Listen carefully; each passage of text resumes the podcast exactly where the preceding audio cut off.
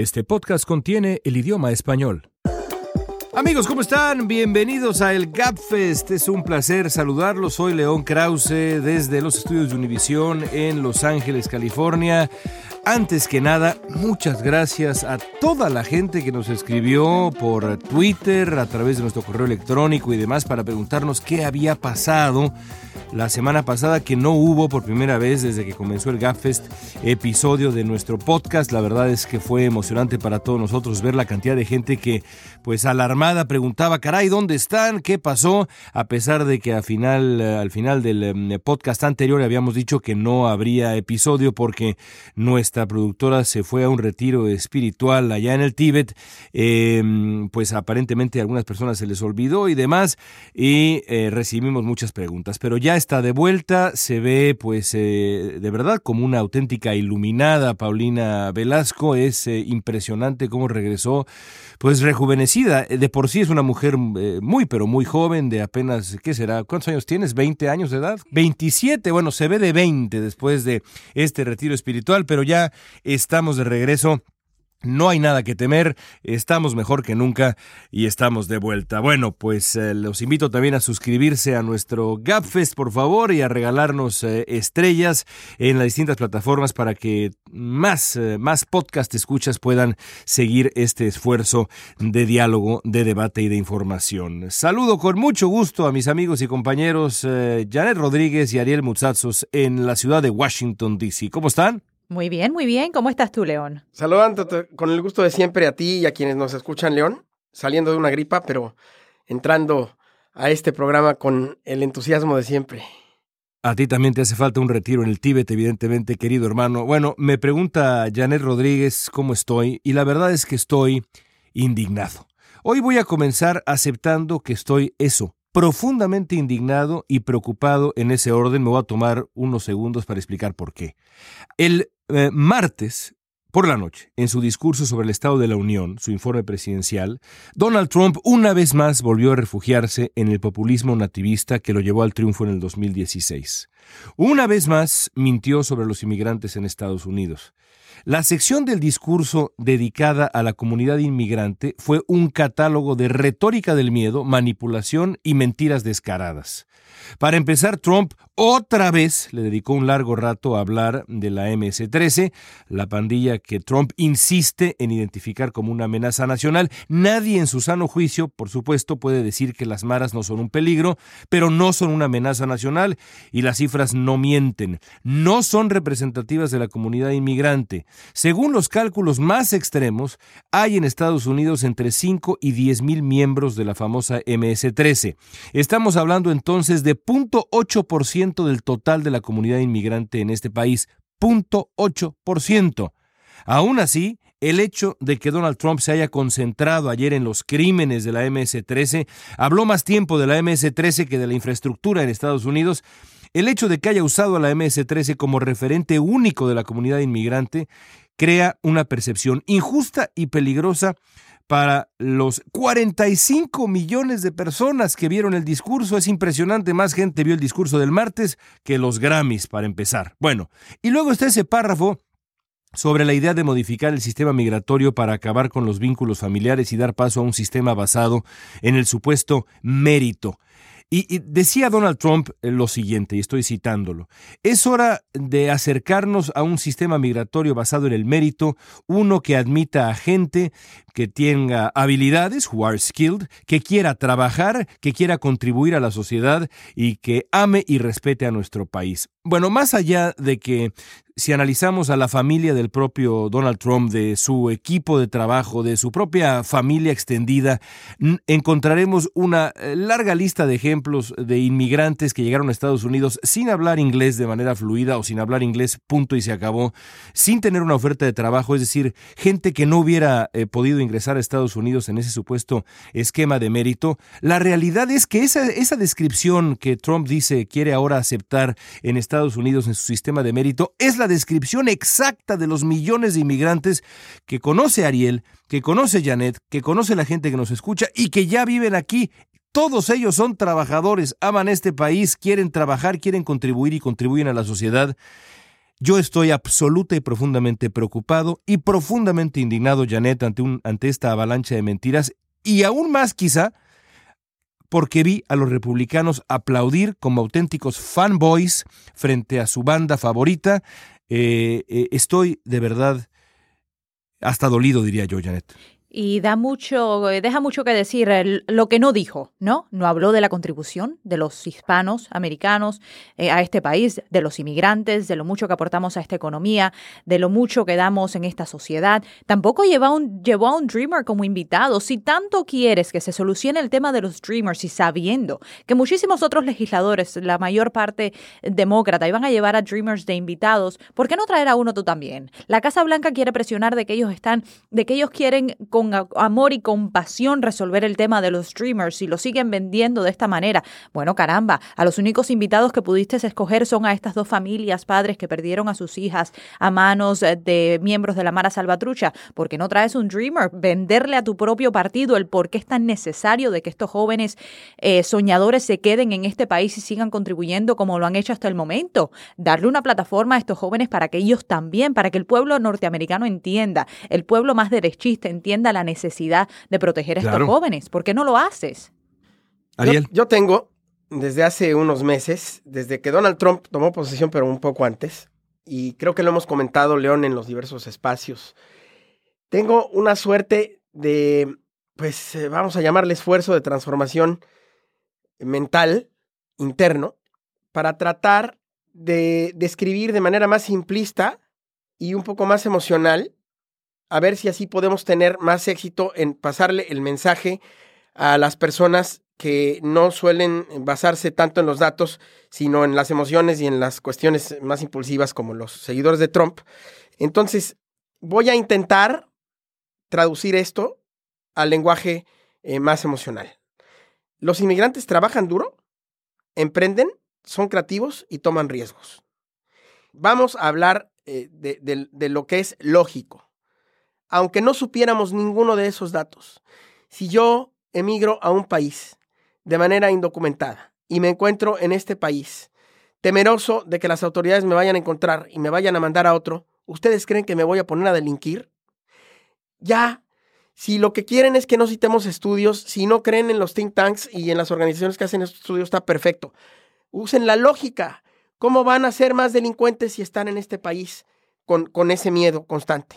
¿Cómo van a ser más delincuentes si vienen aquí a ganar dinero para mandarlo a sus familias? Sí, pero también para enriquecer a este país, porque pagan impuestos eh, en la mayoría de las ocasiones, porque trabajan duro, porque emprenden, eh, como decía, porque ponen su creatividad y porque también hay una eh, cosa que en inglés se, llama cross-fertilization, que en español se traduciría como algo así como fertilización cruzada, o, no sé, o una fertilización eh, em, más bien mutua, en donde ellos traen valores, pero también modos de hacer las cosas y una visión menos cuadrada o menos estructurada, eh, y vienen a aprender eh, de, los valores estadounidenses del trabajo y de una visión más estructurada y enriquecerse también. Bueno, y es ilógica también hacer la comparación, como dice el presidente, de que hay que cerrar estas lagunas eh, políticas porque los niños no acompañados llegan a este país y se convierten en miembros de la Mara Salvatrucha.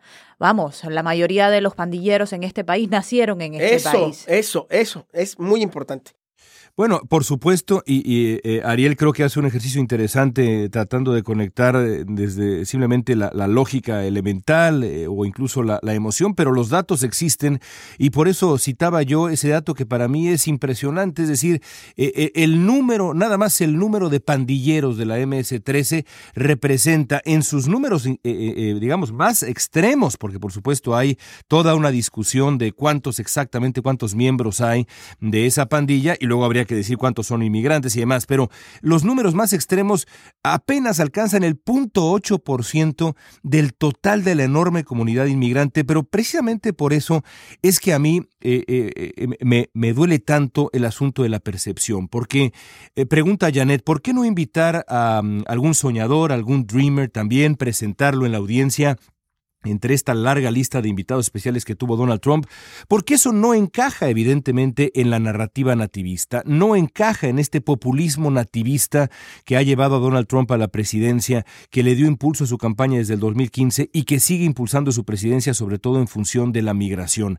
Y a mí, eh, la verdad es que pensando en la conformación de la salud mental de la sociedad estadounidense ahora, pero sobre todo a futuro, me alarma que un presidente de Estados Unidos y el partido que le apoya y que le aplaude, insisto, como una, eh, eh, digamos, eh, multitud de fanboys frente a Justin Bieber en un concierto, escoja subrayar el ejemplo de una minoría absolutamente minúscula, violenta, para crear la percepción de que toda la comunidad inmigrante en realidad es proclive a la violencia, cuando los datos demuestran lo contrario, la, experiencia anecdótica demuestra lo contrario, absolutamente todos los que conocemos a los inmigrantes, los que sabemos lo que han sumado los inmigrantes a Estados Unidos, y no nada más ahora, desde siempre. Hay otras historias de comunidades inmigrantes que han llegado a Estados Unidos que en los hechos es así, resultaron problemáticas para las ciudades que las recibieron y pienso por ejemplo en la comunidad irlandesa en Nueva York. La comunidad irlandesa al llegar a Nueva York fue problemática para la ciudad. ¿Eso quiere decir que la comunidad irlandesa merecía ser deportada, merecía ser señalada, merecía ser pateada? Por supuesto que no. Con el tiempo, esa comunidad que en los hechos, y ahí están las cifras de encarcelamiento y de crímenes en eh, Nueva York en aquella, en aquella época de la historia de Estados Unidos, esa comunidad creció, se asimiló y construyó una comunidad absolutamente eh, brillante, algunos de los cuales, por cierto, terminaron siendo también nativistas. Entre ellos, por ejemplo, el señor Sean Hannity, que en un libro que escribió hace algún tiempo decía, mis abuelos eran trabajadores, eran gente de bien. También había, por supuesto, irlandeses que cometían crímenes. ¿Cómo es posible que habiendo esos precedentes hoy estemos en las garras de este populismo nativista que insiste en manchar el prestigio tan bien ganado, la disciplina de trabajo, eh, la limpieza moral de nuestros inmigrantes. Es absolutamente indignante. Y, bueno, yo te diría que muchos republicanos de, extrema derecha están extremadamente descontentos con el presidente porque aunque tú piensas que el presidente está siendo demasiado estricto y restrictivo en cuanto a inmigración y está manchando, como bien lo dices, a los inmigrantes, los de derechas dicen que no, que está siendo extremadamente bondadoso y moderado y hasta izquierdista y hasta se está alineando con los demócratas. Y que cómo va a ser que va a querer legalizar a um, un millón ochocientos mil inmigrantes Dreamers? ¿Cómo va a ser que está ofreciendo, que no está ofreciendo eliminar las ciudades santuarios con más eh, fuerza en este plan migratorio? ¿Cómo es que eh, E-Verify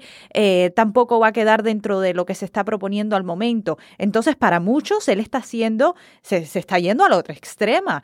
Hay que ser, aquí todavía hay un gran eh, una gran desconexión entre ambos partidos, no entre ambos partidos, pero entre el propio partido eh, en cuanto a inmigración. Y la Casa Blanca, como me lo dijo muy bien el congresista Lu Correa, precisamente de, Los Ángeles, de, de, California, la Casa Blanca sabe las cartas que tiene y las está jugando extremadamente bien. Y el precio a pagar para los Dreamers va a ser bajarse los pantalones ante la Casa Blanca, básicamente. Los americanos también son Dreamers esa frase, yo dije, bueno, no tiene, es que no, no va más, como dicen los españoles, no tiene vergüenza.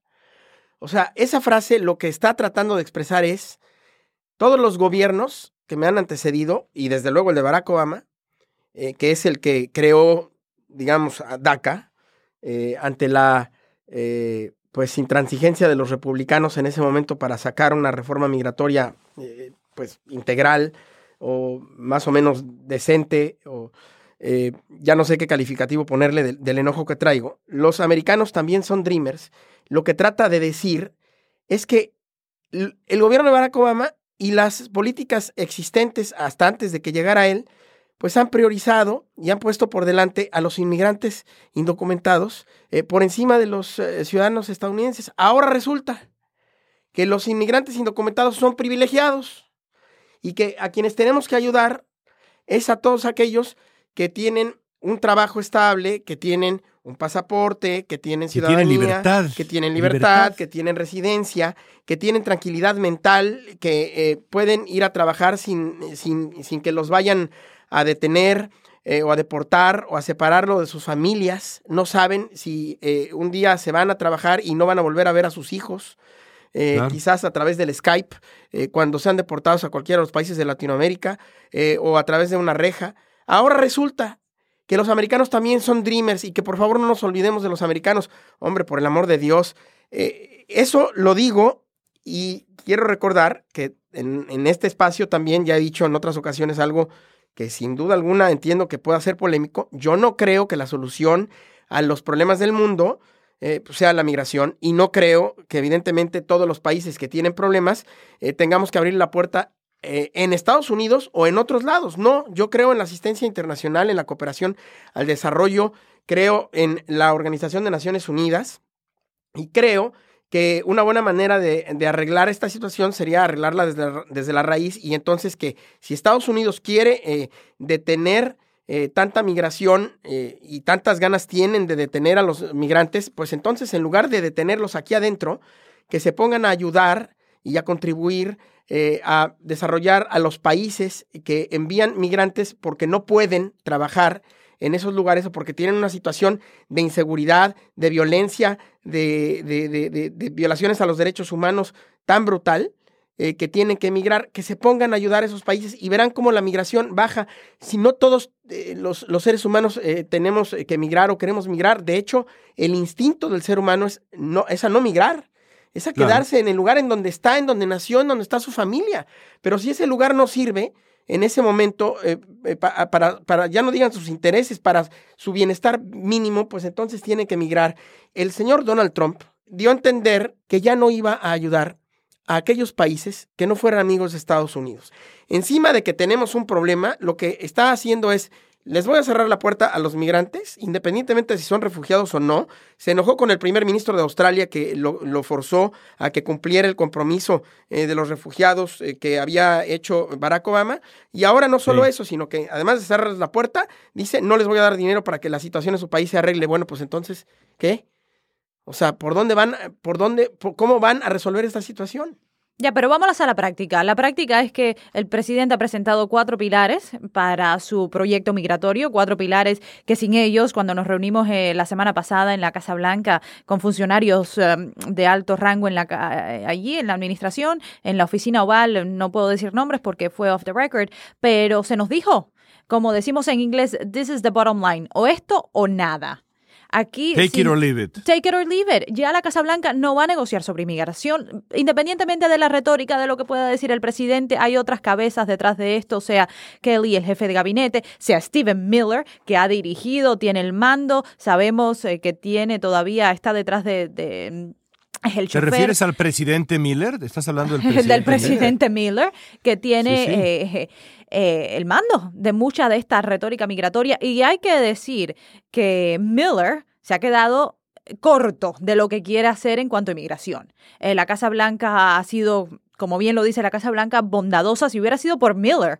Aquí en estas cuatro, estos cuatro pilares hubieran sido mucho más restrictivos. ¿Por qué no nos cuentas cuáles son los cuatro pilares? Te cuento los cuatro pilares. La, Casa Blanca, bueno, yo diría que son tres pilares por DACA.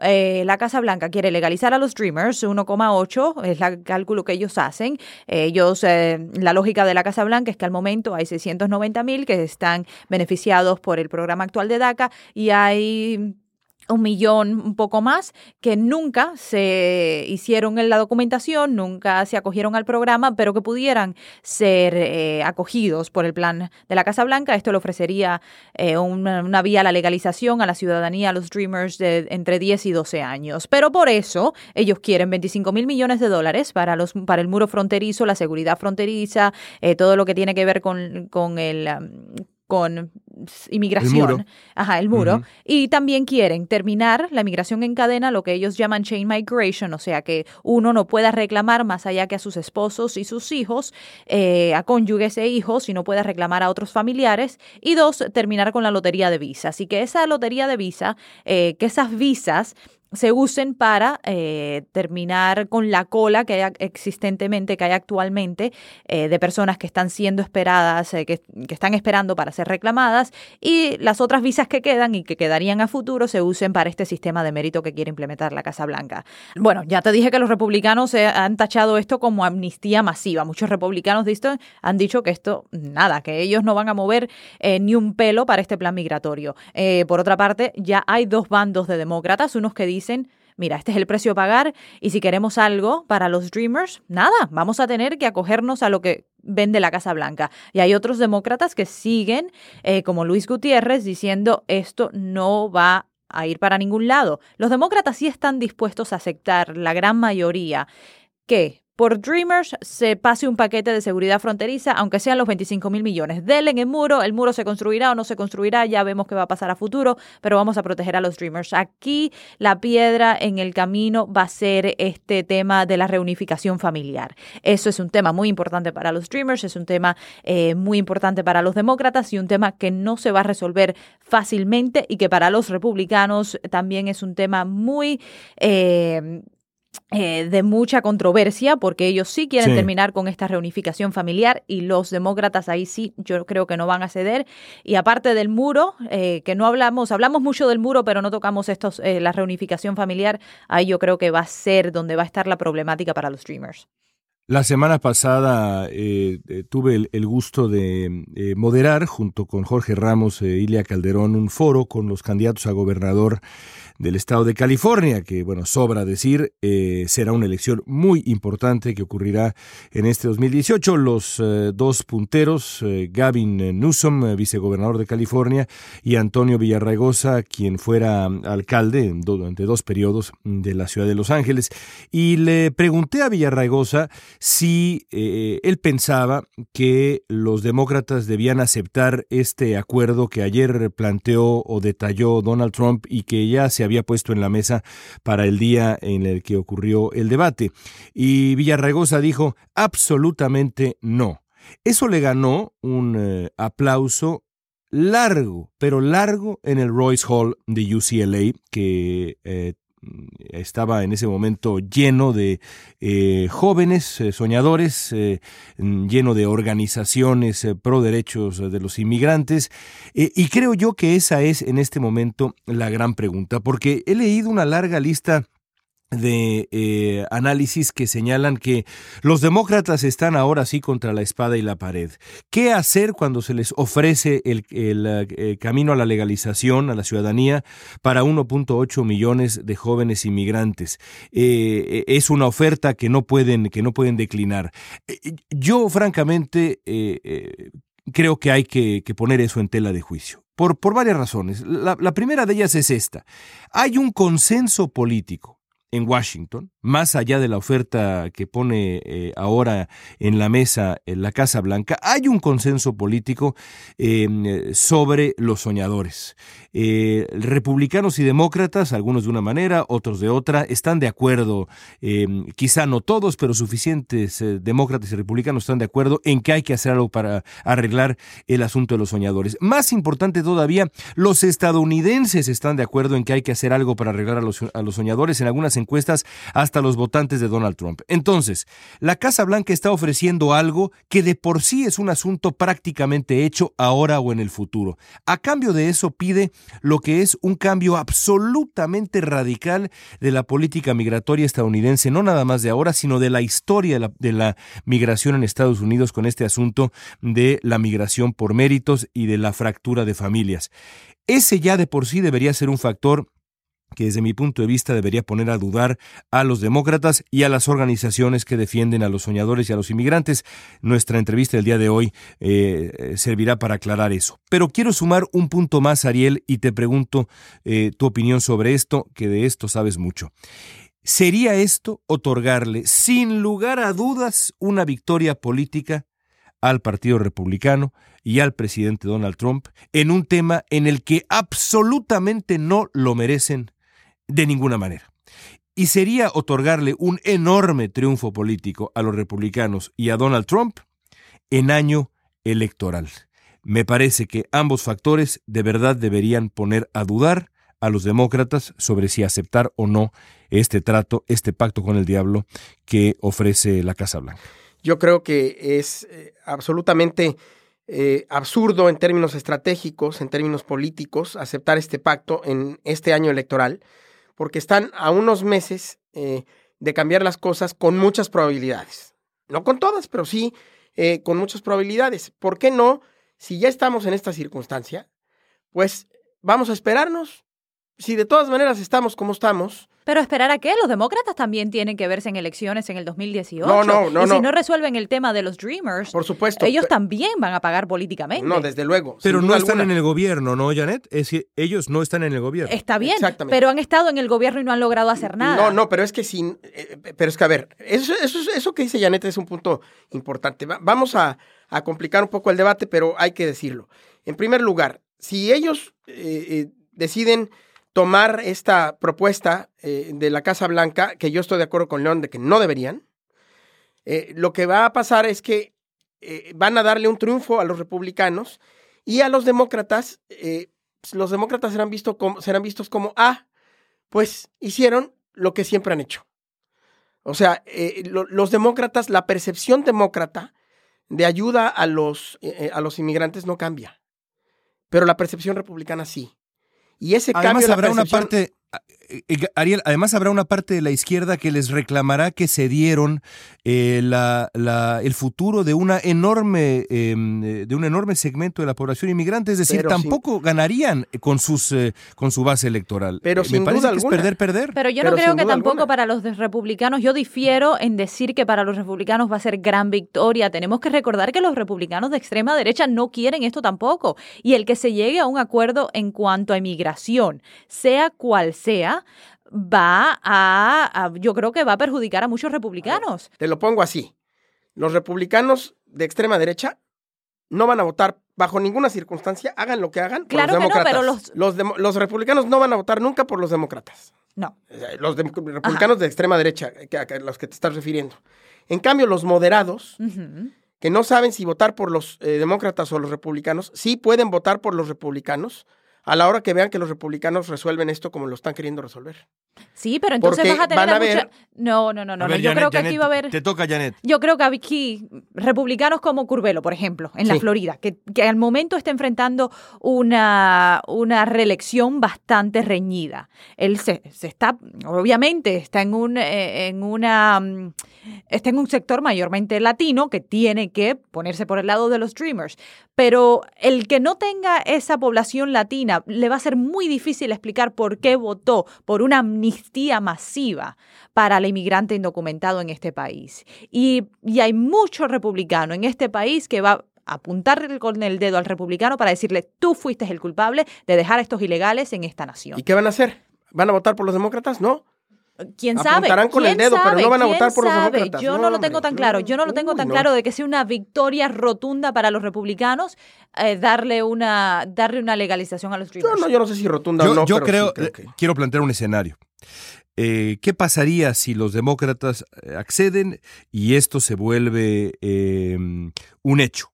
Primero que nada, Donald Trump podrá decirle, como le ha venido diciendo a la comunidad hispana, ya ven, los demócratas no hicieron nada por ustedes, tuvieron el poder ocho años. Yo llegué, a, llegué al poder y ahí está el camino a la ciudadanía para 1.8 millones de jóvenes. Por cierto, mis queridos republicanos, yo sé que esto les duele, pero ya está construyéndose el muro. Yo soy un constructor además, soy un real estate man y ahí está ya construyéndose el muro, porque no nos hagamos, si le otorgan 25 mil millones de dólares para su muro, el muro va a empezar a construirse y la ventaja, y esto lo saben todos los populistas, de construir cosas es que se pueden ver. Donald Trump puede ir a la frontera y decir, aquí están los cimientos, estamos deteniendo el flujo de drogas y de inmigrantes, aquí está, ganamos a cambio de darle el camino a la ciudadanía a estos jóvenes que todos queremos y que son maravillosos y lindos y bellísimos.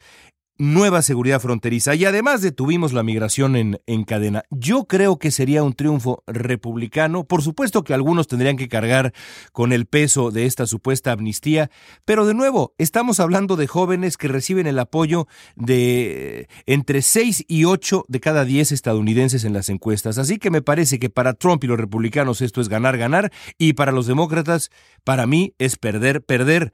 Por supuesto que sería bueno ver a 1.8 millones de jóvenes eh, entrar a un camino hacia la ciudadanía, es evidente, pero la vida política se, e, e, existe y los cálculos políticos existen, sobre todo en un año electoral, tomando en cuenta el tipo de presidente que ha sido Donald Trump. No sé, es lo que creo yo, Janet.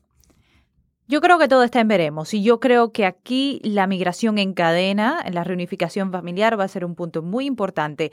Si los demócratas logran quitar esta reunificación en eh, eh, la reunificación familiar del plan de los cuatro pilares, votan. Yo veo que los republicanos votan por este plan migratorio del presidente diciendo que bueno, por lo menos legalizamos a estos jóvenes y de aquí en adelante podemos trabajar en una segunda fase. Recordemos que la Casa Blanca ha prometido una segunda fase migratoria para que se resuelvan los otros temas y a lo mejor se llegue llegue a algo. Pero sí, definitivamente la Casa Blanca aquí quiere cantar victoria, quiere decir que ellos fueron los que legalizaron a los jóvenes indocumentados, están diciendo que ningún otra, ninguna otra administración, ah, ni, ni los demócratas en sí, cuando Chuck Schumer vino a la Casa Blanca a presentar su plan migratorio para proteger a los Dreamers, jamás se le ocurrió aumentar ese número a casi dos millones de Dreamers. Ellos son los, los que han tenido el número más alto. Eh, para legalizar a, tantos jóvenes. Así que ellos, por supuesto, quieren eh, pues a, altas voces decir que los republicanos aquí son los que están ayudando a los Dreamers y no los republicanos, el presidente Trump, por supuesto. Esto tiene nombre y apellido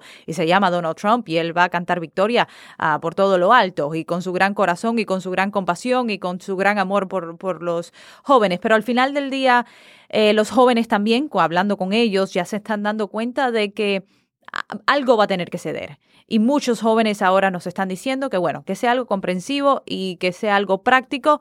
Muro por Dreamers, ok no pasa nada. Si se construye el muro, bueno, no creemos que se va a construir tan, tan pronto como lo pinta Donald Trump, pero por lo menos nosotros vamos a tener algo asegurado. Y ese ya veo que es la posición de muchos aquí en Washington, de que están viendo de que no va a haber otra manera de negociar, no va a haber un Dream Act limpio como quieren, como quisieran muchos soñadores, y que si no se resuelve ahora, el, el grave problema de esto es que si no se resuelve ahora, no se va a resolver después de las elecciones del 2018. Punto. Esto se tiene que resolver ya. No, no lo sé voy a dar una, ecuación rápida para, para, ver si puedo expresar mejor la, posición. Si esto sale como la Casa Blanca quiere, los demócratas no van a agregar, eh, digamos, votos a sus, a sus filas y a sus candidatos de manera importante. Eh, los republicanos sí. Si eh, los demócratas no van adelante, no van a perder demasiados votos. y los republicanos eh, sí, entonces me parece que está claro que esto tiene mayor ventaja en términos de costo para los republicanos que para los demócratas. Eh, con eso eh, vamos a dar paso a nuestra entrevista del día de hoy, que es precisamente sobre este tipo de temas y creo que nos va a aclarar en gran medida qué rumbo debe seguir por lo menos desde la perspectiva de las organizaciones que defienden los derechos de los inmigrantes, eh, esta, esta discusión, este debate sobre los famosos cuatro pilares, o como decía Janet, los tres pilares y los soñadores, así podría llamarse este triste cuento mm, eh, que propone el presidente Trump.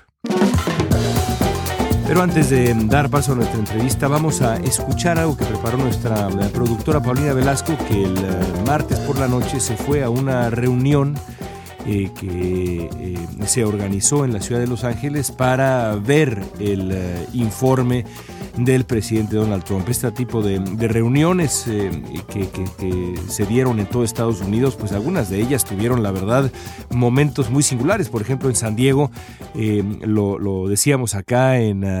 el noticiero de Los Ángeles, una nota que a mí me pareció de verdad muy singular, se hizo una reunión de chanclazos de chanclazos, en donde la gente pues eh, se, le invitó a aventar sus zapatos o sus chanclas contra una proyección del eh, informe de gobierno. Entonces de pronto el reportaje pues era pues honestamente muy simpático. La, la, gente aventando sus zapatos, sus chanclas, sus guaraches, sus sandalias contra la pantalla para expresar su frustración, que de, es así de simpática, no tiene absolutamente nada. Vamos a ver qué encontró Paulina Velasco en uh, esta pieza. El martes en la noche fui a una organización de activistas inmigrantes, the Coalition for Humane Immigrant Rights of Los Angeles, en Los Ángeles, para ver el discurso de Donald Trump al Congreso. Cuando llegué, estaban unas 30 personas sentadas enfrente de la pantalla, con caras serias, en silencio, sin aplauso.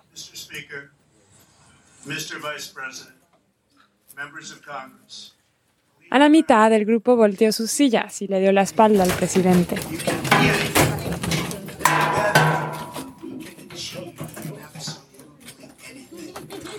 Después de 40 minutos apagaron el discurso para invitar a una recipiente de DACA y una madre de Dreamers a dar sus respuestas al presidente. Y soy madre de jóvenes que están protegidos de DACA. Después de un año bajo esta administración, no he vivido tranquila y he sentido temor. Y yo le pregunté a algunas personas lo que sentían. Mi nombre es Axel Paredes y soy voluntario de la coalición Chirla.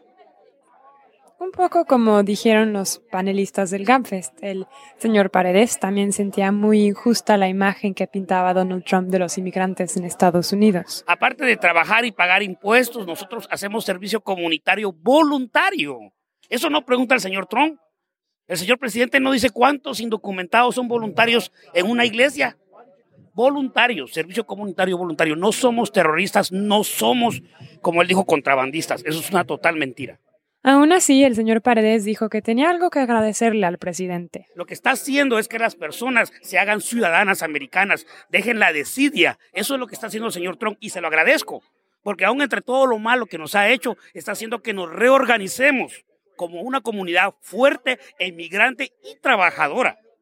También hablé con dos mujeres recipientes de DACA. ¿Puedes presentar? Sí, mi nombre es Diana. Soy, um, soy una recipiente de DACA y y como muchos en ese cuarto, lo que Diana tenía más presente en su mente era la propuesta migratoria de Trump, ofreciéndole a ella protección, pero amenazando a sus propios padres con deportación. Mi mamá y mi papá siempre me dicen que si hay algo para nosotros, eso es, eso es suficiente, pero no, no es suficiente porque es injusto y están lo que no miran que es que están destruyendo familias. ¿Qué pasa si yo todavía estoy en la escuela, tengo 20 años, tengo una hermanita? Hay familias así que tienen hermanitas que tienen niños menores que son ciudadanos y lo que están haciendo va, va a separar a familias y no es justo. La segunda estudiante se llamaba Diana también. Este, ¿Te sientes optimista? Por, veo que ustedes siguen o sea, dando la lucha para que haya un Clean Dream Act. ¿Te sientes optimista o han sido ya varios meses de varios tratos que van cambiando y así como te sientes realísticamente de lo que pueda pasar? Ah, la realidad es que uh, yo ya perdí la ilusión en mis congresistas, en el gobierno, pero mi, mi fuerza viene de, mi comunidad. Aquí hay mucha gente que se está uh, aprendiendo cómo registrar a gente para votar, que va a, ir a las calles para las, las midterms ayudar a la gente a que se firme a votar y que vaya a votar. So, es, es donde mi comunidad, comunidad es donde viene mi fuerza, porque yo los veo que ellos no se vencen, so yo no voy a vencer y vamos a trabajar para meter a otros congresistas que sí van a, a pelear por nosotros. Y con eso las Dianas se fueron al cuarto de junto para empezar a organizarse para sacar el voto, aunque ellas no puedan votar. Este grupo por ahorita no se ve nada vencido. Trump, escucha, estamos en la lucha. Trump, escucha, estamos en la lucha. Dream Act now. Dream Act now. Dream Act now. Dream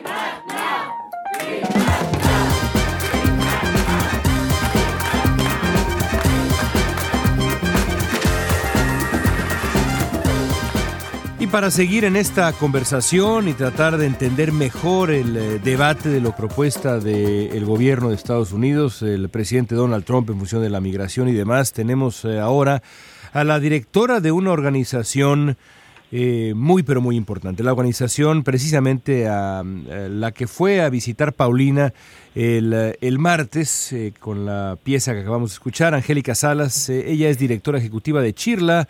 Coalition for Humane Immigrant Rights acá en Los Ángeles. En sus casi 20 años como directora ha peleado Angélica para que los indocumentados en California tengan acceso a la educación, permisos de conducir, a sus derechos como trabajadores, entre muchas otras cosas. Ahora Angélica Salas está con nosotros en el CAFES y es un placer tenerla aquí. Angélica, ¿cómo estás? Muy bien y muchas gracias por la invitación. Es, siempre un placer. Bueno, hemos estado hablando con, ah, con indignación. Eh, eh, en lo personal, eh, así ha sido y también Janet y Ariel se han unido a esa indignación. ante el tono, pero también la sustancia de lo que escuchamos el martes por la noche desde Washington en el informe de gobierno del presidente Trump. ¿Cómo reaccionas a lo que dijo Donald Trump sobre migración en, en el discurso de esta semana? Ah, bueno, primero lo que tenemos que decir que fue un discurso ofensivo que realmente ignora la contribución a que como inmigrantes, como latinos, nosotros damos a esta nación. Ah, fue ofensivo que comenzó hablando de inmigración, hablando de pandilleros, de criminales, asesinos, y que así fue como comenzó ese discurso. Eh, nos pinta a todos como lo peor, para mí lo que eh, sigue haciendo es dividiendo, ¿verdad? Eh, los americanos pobres contra los inmigrantes, que muchos de ellos también son pobres, ¿verdad? Entonces, haciendo esa división, tratando de crear competencia y, hacer, y utilizar ese lenguaje. Pero después, para los jóvenes soñadores, dice, sí, estoy dispuesto a hacer que estos jóvenes puedan tener una, un camino a la ciudadanía, pero después lo ofensivo fue, pero a cambio de qué? Está pidiendo tanto a cambio de una necesidad humana de estos jóvenes. Janet. Angélica, sabemos que es muchísimo, pero la realidad política aquí en Washington es que el presidente y el Congreso, la presidencia y el Congreso están a manos de los republicanos y que algo va a tener que ceder para que haya una protección para los Dreamers. Entonces, ¿ustedes cuánto están dispuestos a dar? Porque un Dream Act limpio, como quieren los Dreamers y como han querido muchas organizaciones pro inmigrantes, simplemente no se va a dar y ya lo reconocen los propios demócratas aquí en el Congreso. Bueno, y por ese motivo, nosotros estamos, hemos apoyado todos los proyectos bipartidistas, porque las negociaciones han ocurrido. Se ha otorgado más fondos para la frontera, más agentes, pero en zonas de puntos de ingreso.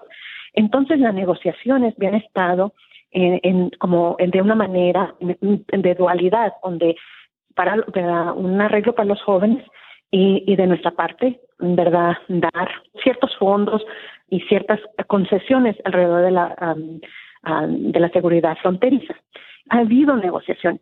Lo que ha pasado es que el presidente, aunque dijo que iba a aceptar cualquier negociación bipartidista de republicanos y demócratas, rechazó esas negociaciones que han tomado meses y meses y ahora ha puesto su propio a sus propias peticiones. Y esas peticiones van mucho más allá de la seguridad ah, fronteriza.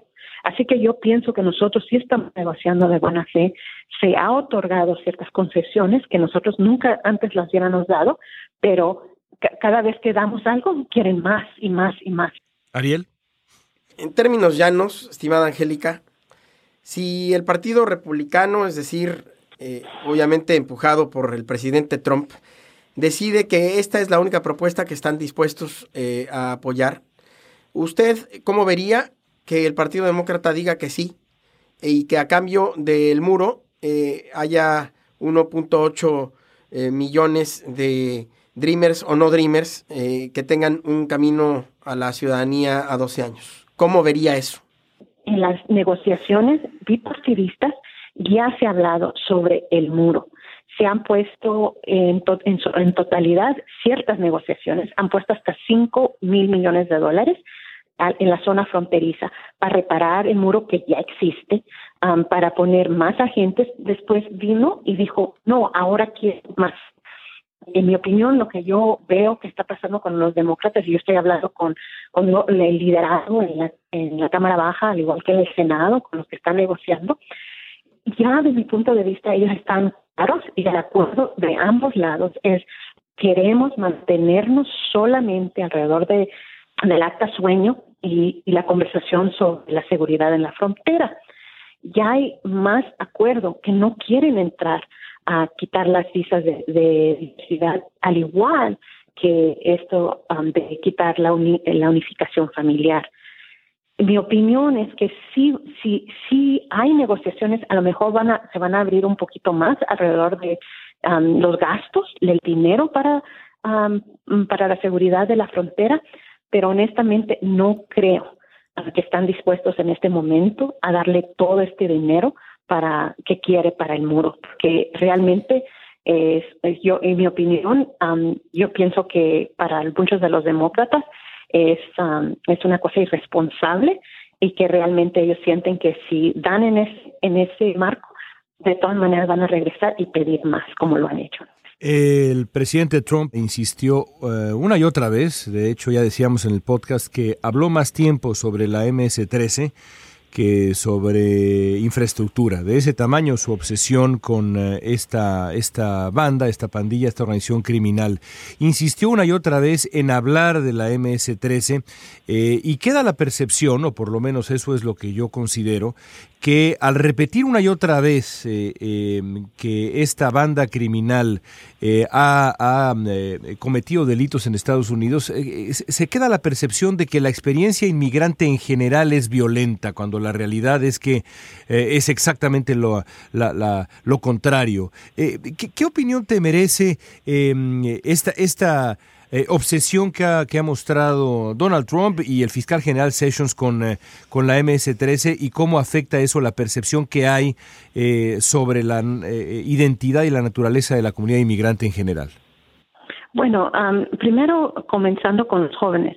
Hay varios, varios sondeos en la cual, cual los jóvenes tienen un, digamos, respaldo por parte de, del pueblo americano de sobre 80% de, de la población apoya que queden en este país. Hay mucha simpatía para ellos por, por sus contribuciones y porque realmente hay mucha gente los ve como lo que son, que son americanos, ¿verdad? Nacidos en otro país, pero criados en esta nación. Pero hay mucho respaldo, mucha simpatía, la presión es, es fuerte. También hay mucho respaldo para una reforma migratoria. Para mucha gente conocen inmigrantes, cuando esta administración, este presidente empiezan hablando de, los criminales, de los pandilleros y haciendo, pintándonos todos con esa, con, con esa imagen y, y con esa identidad, lo que quieren hacer es disminuir el respaldo que estos jóvenes y que los inmigrantes tienen en esta nación. Entonces, es muy a propósito. Es de una manera en la cual, si tú estás confundido como votante, como persona ¿verdad? ciudadana en Estados Unidos, entonces él quiere eh, confundirte aún más. Entonces, tenemos que estar muy claros que esto es sí es una obsesión, de mi punto de vista, es racista, ah, xenofóbica, pero también con un propósito político.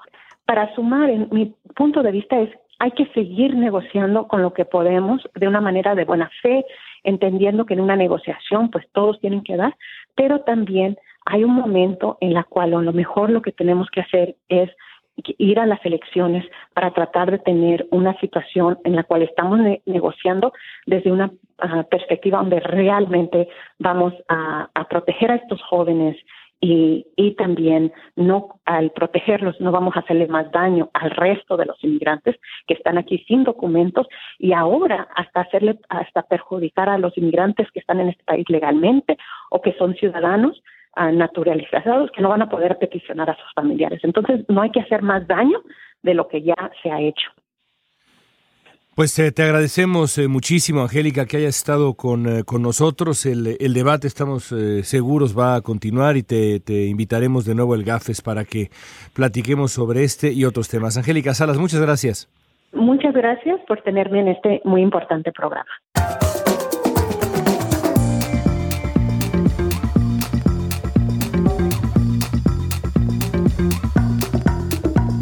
Pues ahí está, en efecto es un tema doloroso y lo seguirá siendo y un tema complicado eh, el, el, asunto migratorio eh, por mucho tiempo más. Esa es, creo yo, la, la, gran verdad y la verdad que en el fondo nos, nos preocupa más, porque yo tampoco veo, y creo que eso es un consenso que tenemos en la mesa, una solución de verdad integral al dilema migratorio. Y creo que lo sabíamos eh, desde el momento en que ganó Donald Trump la presidencia de Estados Unidos, aunque también hay que ser sinceros y decir que en otros momentos, cuando, por ejemplo, la presidencia de Estados Unidos la ganó Barack Obama, muchos pensaban, pensábamos que habría una solución y el presidente Obama decidió irse por, por otro camino y también vaya que le costó en su momento con el voto hispano. Bueno, hasta ahí la discusión política, hasta ahí la discusión sobre migración. Ahora nos vamos al broche de oro. Don Ariel Mutsatsos, le toca a usted comenzar. Yo voy a hablar de los Grammys. Me parece que la ceremonia de los eh, Grammys, eh, y comparándola también con la ceremonia de entrega de los Globos de Oro, que ocurrió hace unas semanas, eh, han traído a la mesa una conciencia importante, un esfuerzo de concientización que me parece muy relevante en momentos en donde la moral pues está muy necesitada de gente que luche por ella. Y decía Dante Alighieri, palabras más, palabras menos, que los lugares más, más oscuros del infierno están reservados para aquellos eh, que guardan neutralidad en tiempos de crisis moral. Yo creo, eh, como, ya no sé si decir como pocos o como muchos, yo creo como algunos, que el hecho de que una ceremonia sea eh, de entrega de premios a la música, como los Grammys, o en el caso de los Globos de Oro, de premios a lo mejor de la cinematografía, no es ningún obstáculo para que se puedan defender causas quizás ligadas políticamente, pero sobre todo de repercusión y de conciencia social importantes como el Me Too, la cuestión del acoso sexual eh, y otras eh, circunstancias eh, raciales o, o de otro tipo. Pero lo que no me parece es que en el caso de los Grammys, ellos se haya empañado con haber invitado a una figura como Hillary Clinton. Yo creo y anticipo que no soy, eh, por supuesto, republicano ni tampoco demócrata, pero eh, no soy tampoco anti, anti Clinton.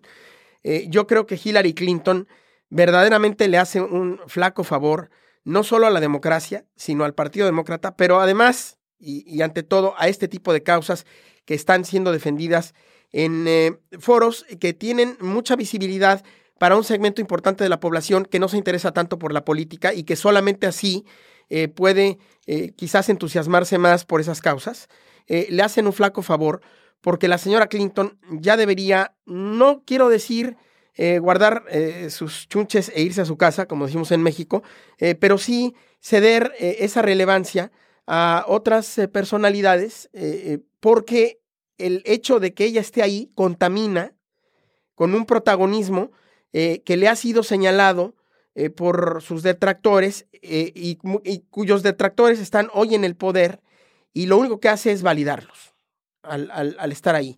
Lo único que hace es, para un segmento de esa población, pues dar eh, a, entender que ella sigue aferrada al poder y que ella lo que quiere es seguir teniendo relevancia. Y aunque la señora diga que no, ahí está. Y ahí está su libro y ahí están sus apariciones en, en aquí y allá. Y que la hayan puesto a leer en los Grammys, pues me parece eh, que le da un tinte político innecesario y empaña una causa que no solamente me parece loable, sino absolutamente necesaria, imprescindible en estos momentos que vive Estados Unidos. Pero bueno, los republicanos son los que también le han dado esa presencia y ese protagonismo a, Hillary Clinton. Y lo está validando. Ella los, está validando al, salir. No sé, no sé si los está validando. Los republicanos han hablado más de Hillary Clinton que Hillary Clinton ha hablado de ella propia en el último año. Sí, pero ella al salir y decir, aquí estoy y me gusta el poder y me gusta el protagonismo, lo que está haciendo es, es, hacerles el juego. Pero casi ni le hemos visto la cara. No, hombre, pero por el amor de Dios, si a cada rato sale en los, eh, en los eh, shows estos de la noche, el, el, Tonight Show, etcétera, a cada rato está ahí con el libro y luego da sus conferencias y la tienen reportadísima.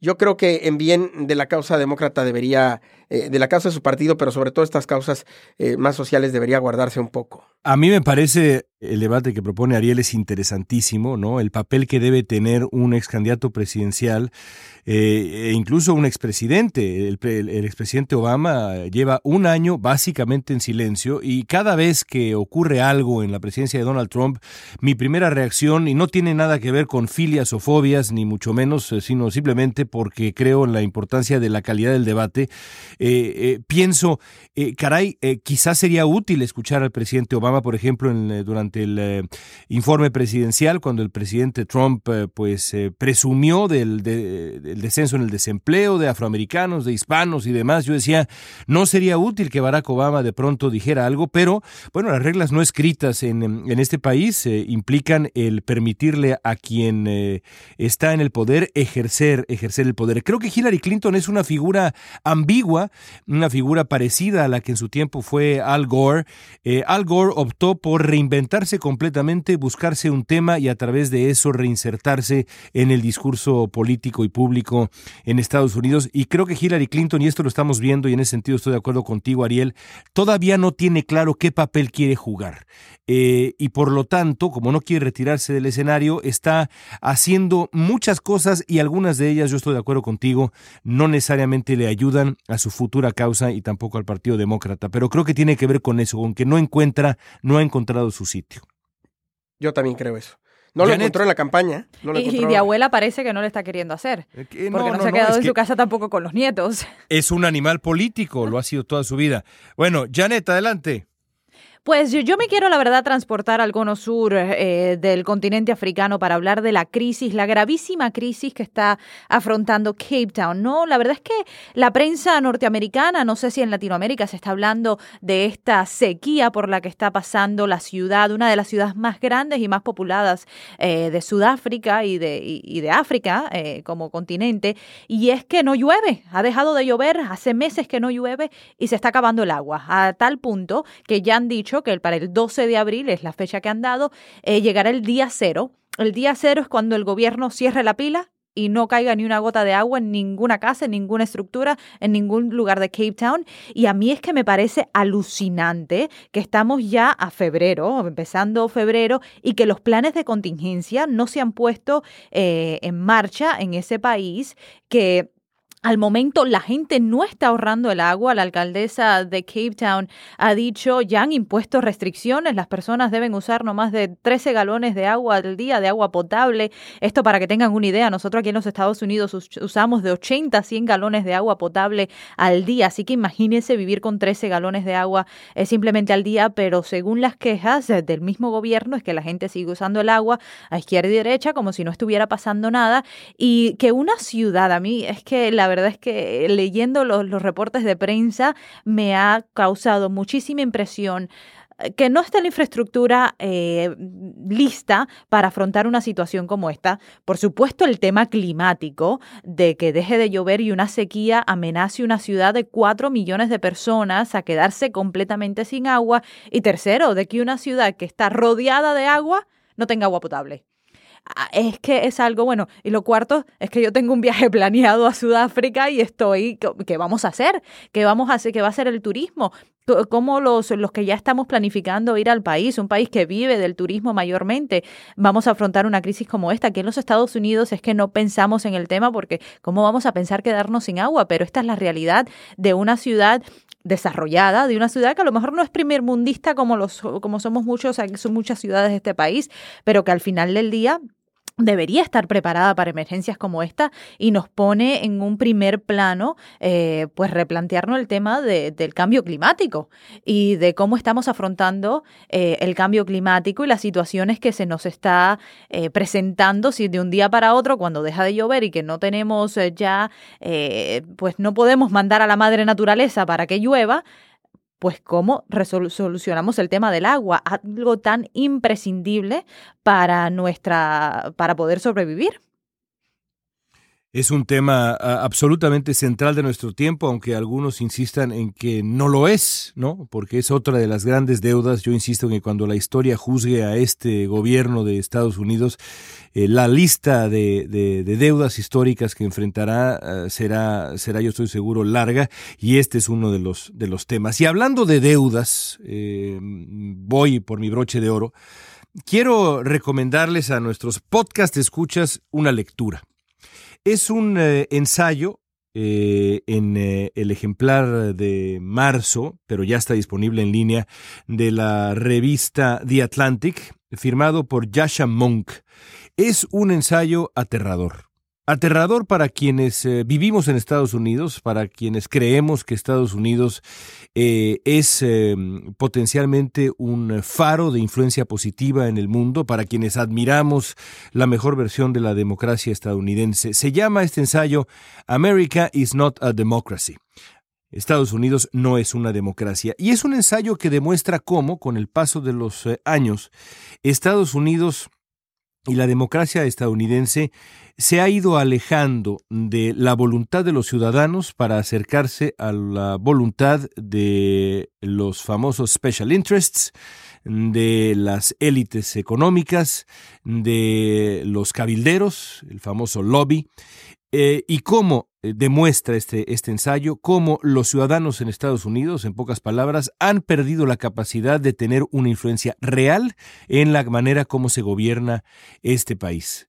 Es decir, la base de la democracia, que, que, describía en su tiempo Lincoln, un gobierno por la gente, para la gente y de la gente, simplemente se está erosionando ese ideal está muriendo poco a poco y lo demuestra Yasha Monk en los hechos, la manera como la política pública en Estados Unidos de un tiempo a la fecha y las elecciones en Estados Unidos pasan no por la voluntad de la gente, no por la voluntad de los electores, eh, no por lo que los electores realmente querrían, lo que la ciudad estadounidense querría, sino por lo que quieren las grandes corporaciones, lo que eh, quieren los cabilderos que las representan de manera absolutamente eficaz, gastando eh, una cantidad de dinero eh, abrumadora en Washington y de esta manera se va erosionando poco a poco, pero de manera alarmante, la, la solidez de la democracia en, eh, en Estados Unidos. A mí creo que hay pocos temas que me preocupan más que este tema que pone sobre la mesa el colega eh, Yasha Monk, porque cuando, cuando no existe la confianza eh, en eh, el proceso democrático, entonces el siguiente paso es la antipolítica y el siguiente paso es la llegada de figuras autoritarias. Vale la pena leerlo, lo recomiendo ampliamente. No es una lectura mm, para, para pasarla bien un sábado por la tarde, pero creo que es una lectura necesaria en estos tiempos. Cómo Estados Unidos está dejando de ser una democracia. Impresionante, ¿no, Ariel? Pues yo no lo he leído, ya me convenciste con lo que acabas de decir. Ya, ya tenemos que no leerlo. tengo, la verdad es que... Anotada la lectura. Sí, sí, tengo muy poca duda eh, de, de, de, lo que eh, cuentas que eh, trata este ensayo. Eh, y lo único que hace es eh, llamar más mi atención eh, y mi interés para poder ver cómo desmenuza y cómo argumenta todos estos puntos que a priori y de manera absolutamente intuitiva, si es que el término vale aquí, pues me parecen atinados. ¿eh? Bueno, pues ahí está la lectura y por supuesto estamos siempre, eh, pues no solamente dispuestos, sino que les eh, pedimos que nos eh, escriban por Twitter a arroba el Gafes, que nos escriban también a nuestros distintos, eh, nuestras distintas cuentas personales de Twitter. La mía es arroba León Krause. ¿Cuál es la tuya, Ariel? Arroba Ariel Mou. Y yo estoy arroba Jan Rodríguez TV. Y por supuesto a elgafest.slate.com con comentarios, sugerencias, reacciones a las cosas que decimos, a los debates que tenemos. Y con esto eh, llegamos eh, al final de nuestro podcast. Gracias, gracias Janet, qué gusto escucharte. A ti y a todos los que nos escuchan a través de las plataformas. Eh, gracias y hasta la próxima. Ariel, gracias. Gracias siempre, de verdad. Gracias a Paulina Velasco, nuestra productora, a Mario Ochoa acá en Los Ángeles, Jocelyn Frank allá en Washington, D.C., de nuevo a Janet y a Ariel. Soy León Krause desde los estudios de Univisión en Los Ángeles. Hasta la próxima semana. Esto fue el Gapfest.